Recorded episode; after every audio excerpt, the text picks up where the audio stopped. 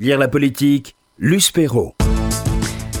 Luce Perrault, bonjour. Bonjour. Vos invités euh, cette semaine sont Jean et Pierre-François Veil. Bonjour messieurs. Bonjour. Luce Perrault, je vous laisse le micro. Je reçois Pierre-François Veil et Jean Veil. Pour... Jean Veil d'abord, je suis l'aîné. La hiérarchie des âges ne compte pas, pardon, euh, pour moi. je... Si, si, il a raison, age before beauty. Donc, je reçois Pierre-François Veil et Jean Veil pour euh, le livre exceptionnel qui vient d'être euh, consacré à leur mère, Simone Veil, bien évidemment.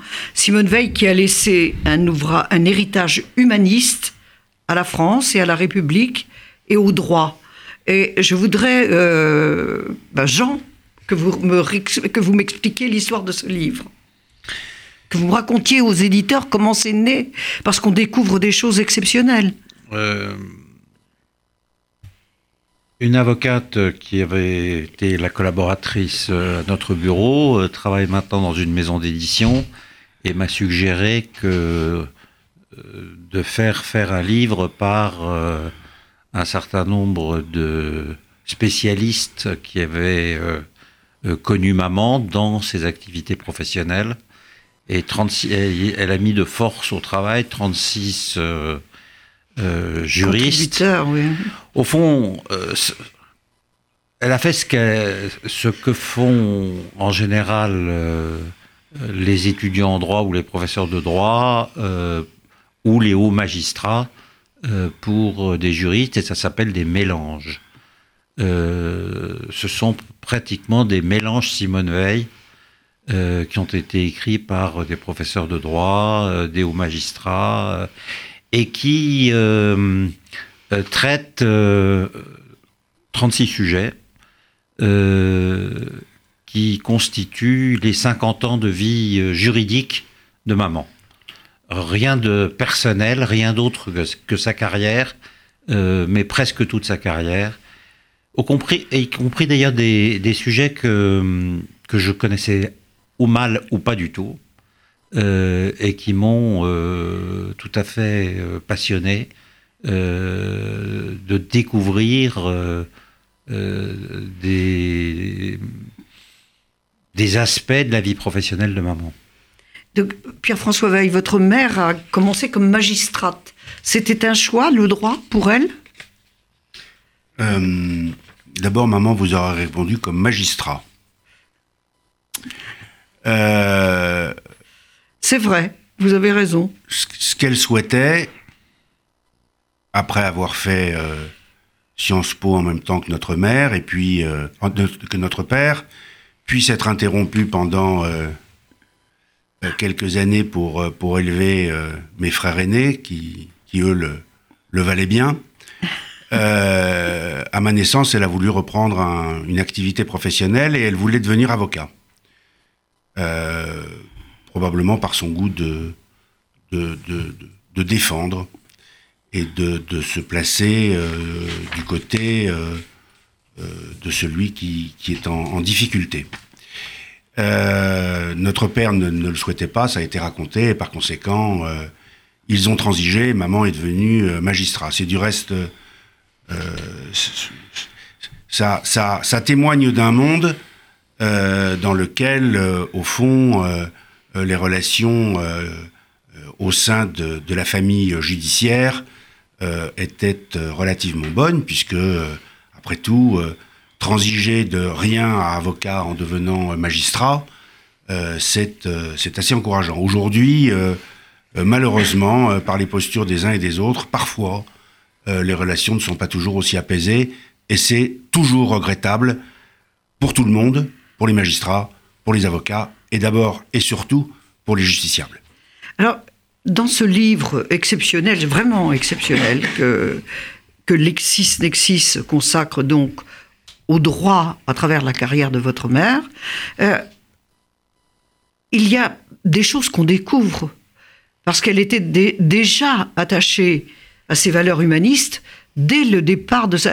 Quand elle était une magistrate... Euh, débutante, à peine connue. Il y a cette lettre de Jean Foyer, garde des Sceaux de l'époque que vous avez retrouvée, qui témoigne de son engagement et de sa rigueur déjà.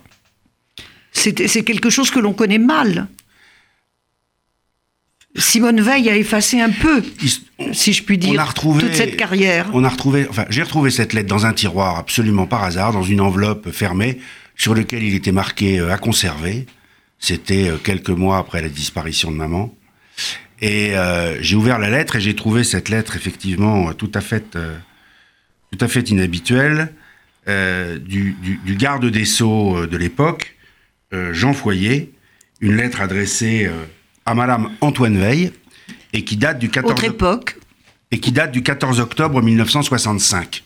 elle débutait. Maman a 38 ans, elle est jeune magistrat, probablement avec le grade de, de substitut, euh, euh, euh, rattachée à l'administration centrale de l'administration de la justice, au, au- au- à la direction civile, et elle travaille sur des textes.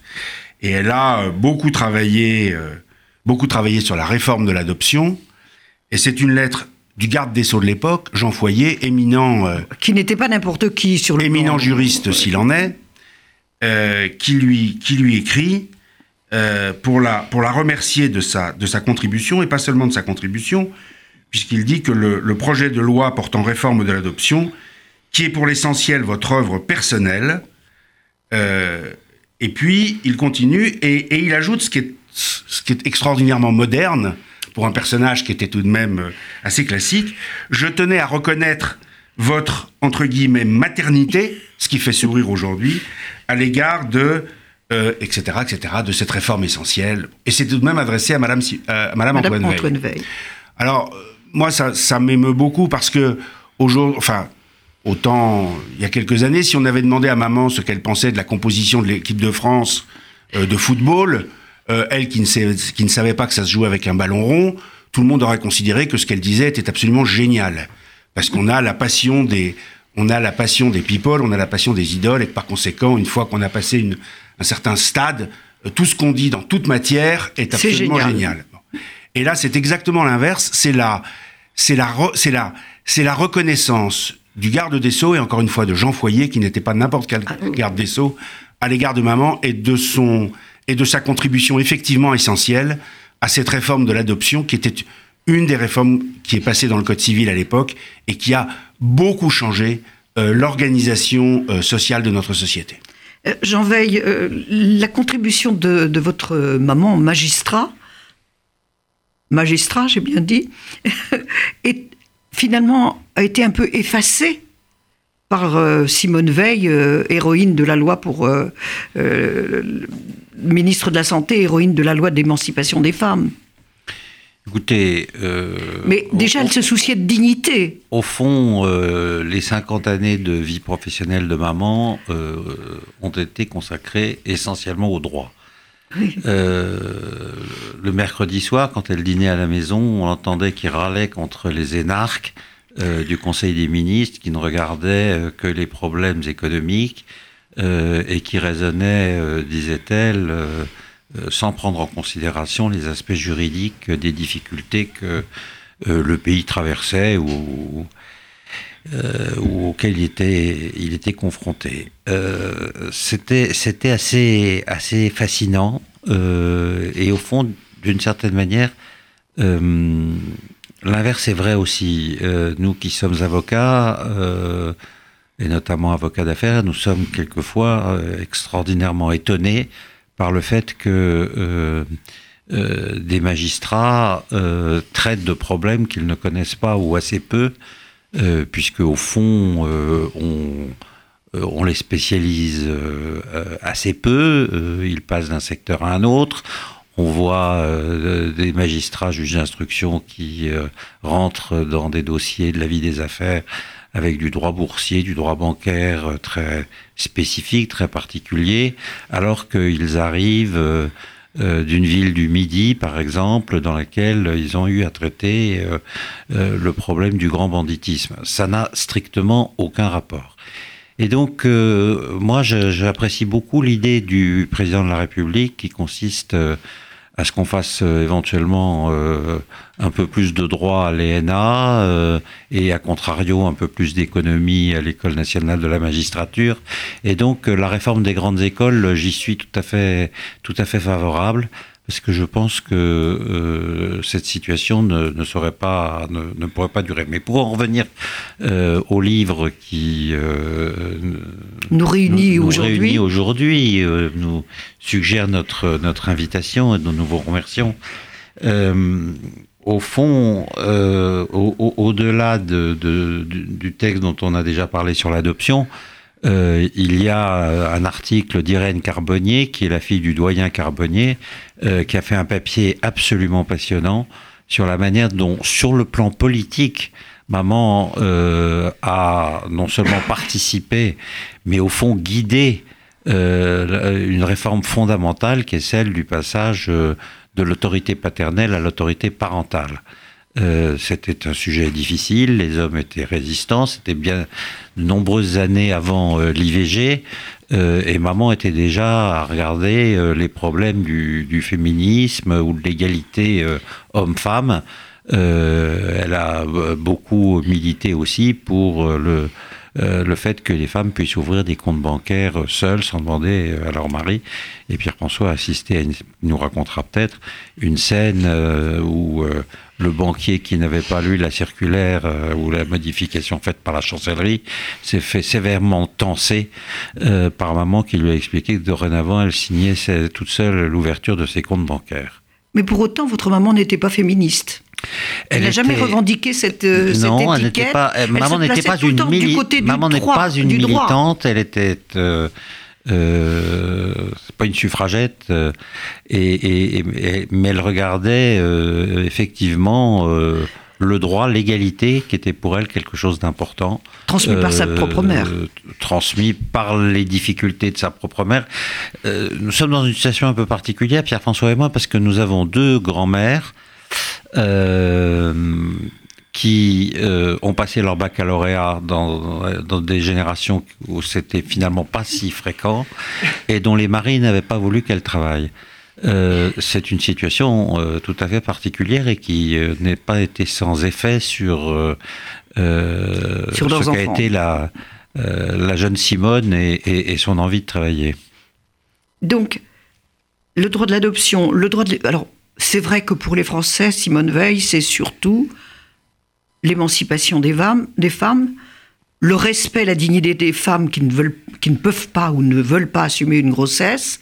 Euh, euh, ce qui était important, c'était sous l'angle de la santé des femmes qui était mise en cause, plus que sur la liberté d'être ou de ne pas être mère parce que des femmes ne pouvaient pas assumer certaines responsabilités, certaines grossesses, elles mettaient leur vie en danger parce qu'il euh, était interdit de, bah, il était de se faire avorter. Il était quoi. même euh, pénalement sanctionné euh, lorsque euh, les, les, femmes se faisaient avorter euh, clandestinement, des, ils risquaient dans, leur dans vie. Dans des conditions euh, qui étaient malsaines, extraordinairement malsaines et dangereuses pour leur pour leur santé à venir.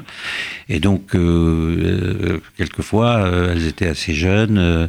Euh, les choses se passaient pas bien et à un moment où elles auraient voulu avoir des enfants, elles ne pouvaient plus en avoir euh, à cause des blessures euh, Double qui, qui, résultaient de cette de cette de, de ces pratiques dissimulées de, de l'avortement.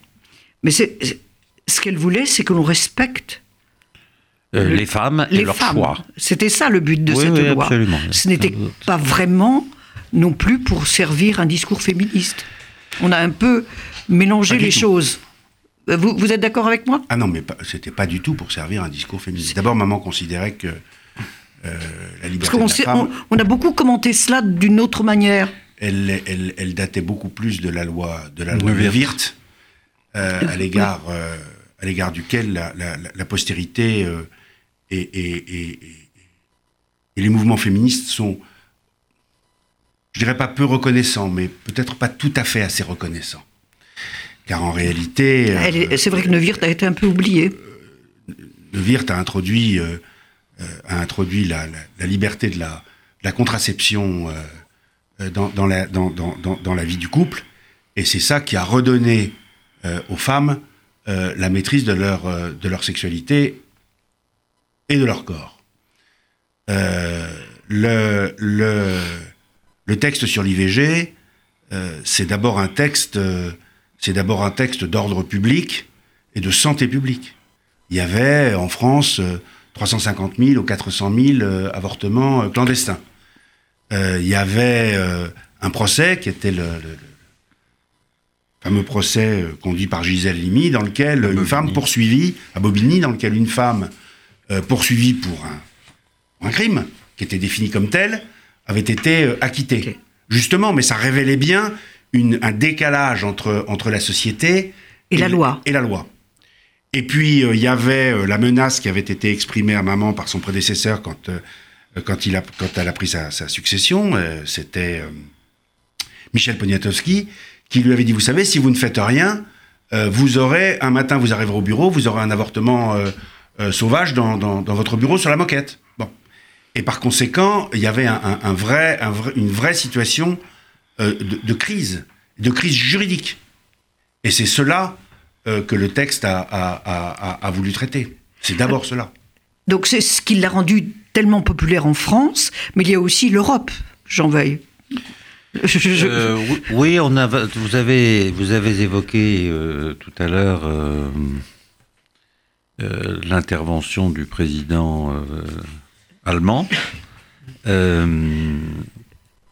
Je trouve que et, et, et, la fin de 75 ans de la bataille de, de Bastogne et ce qui s'est passé, euh, moi, je suis né en 47. J'appartiens à, la première génération de, de Français qui n'auront pas connu euh, la guerre sur le territoire national. Euh, même chose pour les pour les Allemands. Euh, c'est une, situation qui euh, aujourd'hui est en péril. la faiblesse de l'Europe est quelque chose qui, qui m'inquiète pour mes enfants, pour mes petits enfants je suis pas sûr qu'on préservera euh, cette situation de paix qui, qui, est quelque chose de tout à fait nouveau. Euh, quand on entend le président euh, Trump de surcroît, on se dit que euh, président Wilson en 1917, euh, le président Roosevelt en 1942 sont bien loin et je ne suis pas certain ni que M. Trump euh, ni que ses successeurs euh, interviendront en Europe pour rétablir la paix dans l'hypothèse où euh, euh des guerres reprendraient. Et je, je, je, je suis très, à titre personnel, extrêmement inquiet de la manière dont les choses sont actuellement gérées. Euh, euh, en Europe et que les institutions euh, donnent le sentiment de lieu de récréation. Euh, et je ne suis pas sûr que, que nos élus sur ce plan-là euh, fasse le travail qui convient pour euh, maintenir euh, l'Europe dans ce qu'elle a été et dans le devenir qui euh, qu'elle mérite. Que l'on pouvait espérer. Oui. Alors, il y a une autre partie de la carrière de votre maman qui est un peu éclipsée justement par les lois euh, dites les lois Veil sur euh, l'émancipation des femmes, le, le contrôle sur l'IVG, son rôle de présidente euh, du, Parlement européen, mais elle a aussi été un juge constitutionnel. Et c'est très très bien expliqué et, et valorisé dans ce livre. Je trouve que c'est un des articles très intéressants de, voilà. de ce sujet, euh, parce qu'en réalité, maman n'a rien fait. euh, elle avait été choisie par le président Sarkozy pour regarder euh, si l'on pouvait changer le préambule de la Constitution. Euh, et maman a regardé ces éléments avec la commission qui avait été nommée, les collaborateurs qui l'entouraient, les élus qui l'entouraient, qui étaient assez nombreux. Euh, et les conclusions de cette commission ont été de dire que la Constitution était euh, euh, telle qu'elle euh, dans un dans une situation qui ne nécessitait pas de, modification. Ça rejoint ce que vous avez dit tout à l'heure, ce dont vous avez parlé tout à l'heure sur le fait que euh, y a trop de lois. Euh, on a là des, juristes qui, euh, par modestie, euh, mais aussi par euh, sagesse, ont considéré qu'il n'y avait pas lieu de, modifier euh, le préambule de, la Constitution. et c'est assez intéressant de voir la manière dont dont ces conclusions sont euh, euh, finalement se sont imposées euh, et apparaissent dans un dans un rapport. C'est assez rare qu'on finisse un rapport que l'on remet au président de la République et dont on on voit qu'il qu'il finalement n'aura aucune conséquence. qu'il ne laissera pas un nom. Manifestement, les auteurs de, cette, de ce rapport ne cherchaient pas à laisser un, une trace de leur travail, puisque ils ont conclu qu'on euh, pouvait s'épargner euh, de modifier encore une fois la Constitution. Mais justement, c'est le droit et l'idée euh, de ce que doit être le droit, de ce que doit être un État de droit, qui est défendu là. Oui, mais je, pense que maman, une de ses caractéristiques les plus fondamentales, c'était son bon sens on trouve, euh, enfin, je, toujours été très très frappé par euh, euh, la capacité de, maman de réagir très rapidement sur des sujets plus ou moins importants. Dans certains cas, évidemment, le préambule de la Constitution, c'était quelque chose de euh, tout à fait essentiel, mais je, je, vous rappelle aussi euh, son intervention très rapide euh, au dîner du CRIF où le président de la République avait suggéré que chaque enfant dans les écoles est un espèce de filleul qui aurait été un enfant déporté, où maman est intervenue en disant qu'on ne pouvait pas imposer à un enfant la charge psychologique de prendre en charge un autre enfant. C'est tout à fait, étonnant. De la même manière, dans, ce livre de LexisNexis euh, sur l'humanisme de maman, euh, il y a son conflit avec euh, notamment la communauté juive sur sa pensée sur les les procès qui interviennent 40 ans ou 50 ans après les faits, à un moment où il n'y a plus de témoins et euh, où pourtant on juge les gens dans des conditions euh, qui sont euh, conformes au code de procédure pénale, ce qui est en l'espèce totalement démodé. On se trouve avec des jurés qui n'étaient même pas nés au moment des faits, donc ils ne peuvent pas... qui ignorent tout. qui ignorent tout du contexte dans lequel mmh. les crimes ont pu être commis et qui résistaient beaucoup, donc, enfin, maman résistait beaucoup à, à cette justice trop lointaine. Je voudrais vous donner d'ailleurs un, autre exemple. On, a récemment décidé de euh, d'allonger les délais de, prescription euh, euh, en matière de en de viol et dans un certain nombre d'affaires de, de, crimes sexuels. on l'a fait parce que les preuves scientifiques aujourd'hui permettent de, trouver, d'apporter la preuve de la commission d'une infraction et notamment de crimes sexuels. J'aurais préféré que le législateur fasse effectivement une loi en disant que lorsqu'on a des crimes qui sont des, lorsqu'on a des preuves qui sont des preuves scientifiques, la durée de la prescription puisse être allongée. Mais lorsque c'est simplement le problème de la mémoire, on n'a pas fait de progrès en matière de mémoire et on ne voit pas pourquoi il fallait rallonger le délai de la prescription lorsque simplement les preuves sont des preuves euh, mémorielles. Donc, euh, euh, tous ces sujets sont, sont, traités dans, ce livre et je trouve que c'est particulièrement intéressant. Puis, il n'y a pas eu que ça dans la vie de votre maman. Il y a eu aussi son autre combat, Pierre-François, sur... Ses enfants, vous voulez dire? Pardon? Ses enfants, vous voulez dire? Ses enfants, bien évidemment. Mais il y a eu son autre combat euh, la pour la mémoire de la Shoah. C'était aussi quelque chose de, une chose dans laquelle elle s'est absolument engagée. Euh, Est-ce qu'elle vous en a parlé quand vous étiez Est-ce que c'est des choses dont on évoquait des deux Oui, tout le temps. Euh, le sujet n'était pas pour elle la mémoire, mais le sujet était plutôt la, euh, la transmission et l'éducation. La mémoire, euh, la mémoire, c'est essentiellement juif la transmission. La mémoire, euh, c'est une espèce de potiche qu'on met sur la cheminée puis qu'on regarde avec vénération. c'est très important, mais, mais, mais, mais, mais ce, qui, ce qui est important, c'est pour, c'est pour l'avenir. Je crois que maman, comme, comme beaucoup de, comme beaucoup d'anciens déportés, euh, était rentré avec notamment la promesse fait, faite, euh, faite aux mourants que, qu'il raconterait. Et euh, qu'il raconterait euh, pour que l'homme puisse, enfin pour que, pour qu'on puisse savoir ce qui était inimaginable. Même, même les, les gens qui, qui, qui savaient un peu quand ils montaient dans un wagon où ils allaient, quand ils partaient pour Pichiboy, euh, euh, n'imaginaient pas euh, ce que pouvait être euh, le, le- le- la Shoah parce que parce que C'était parce que inimaginable. c'était inimaginable. Et, euh, et, et, et, le souhait des, des déportés, c'était qu'on sache pour que jamais plus.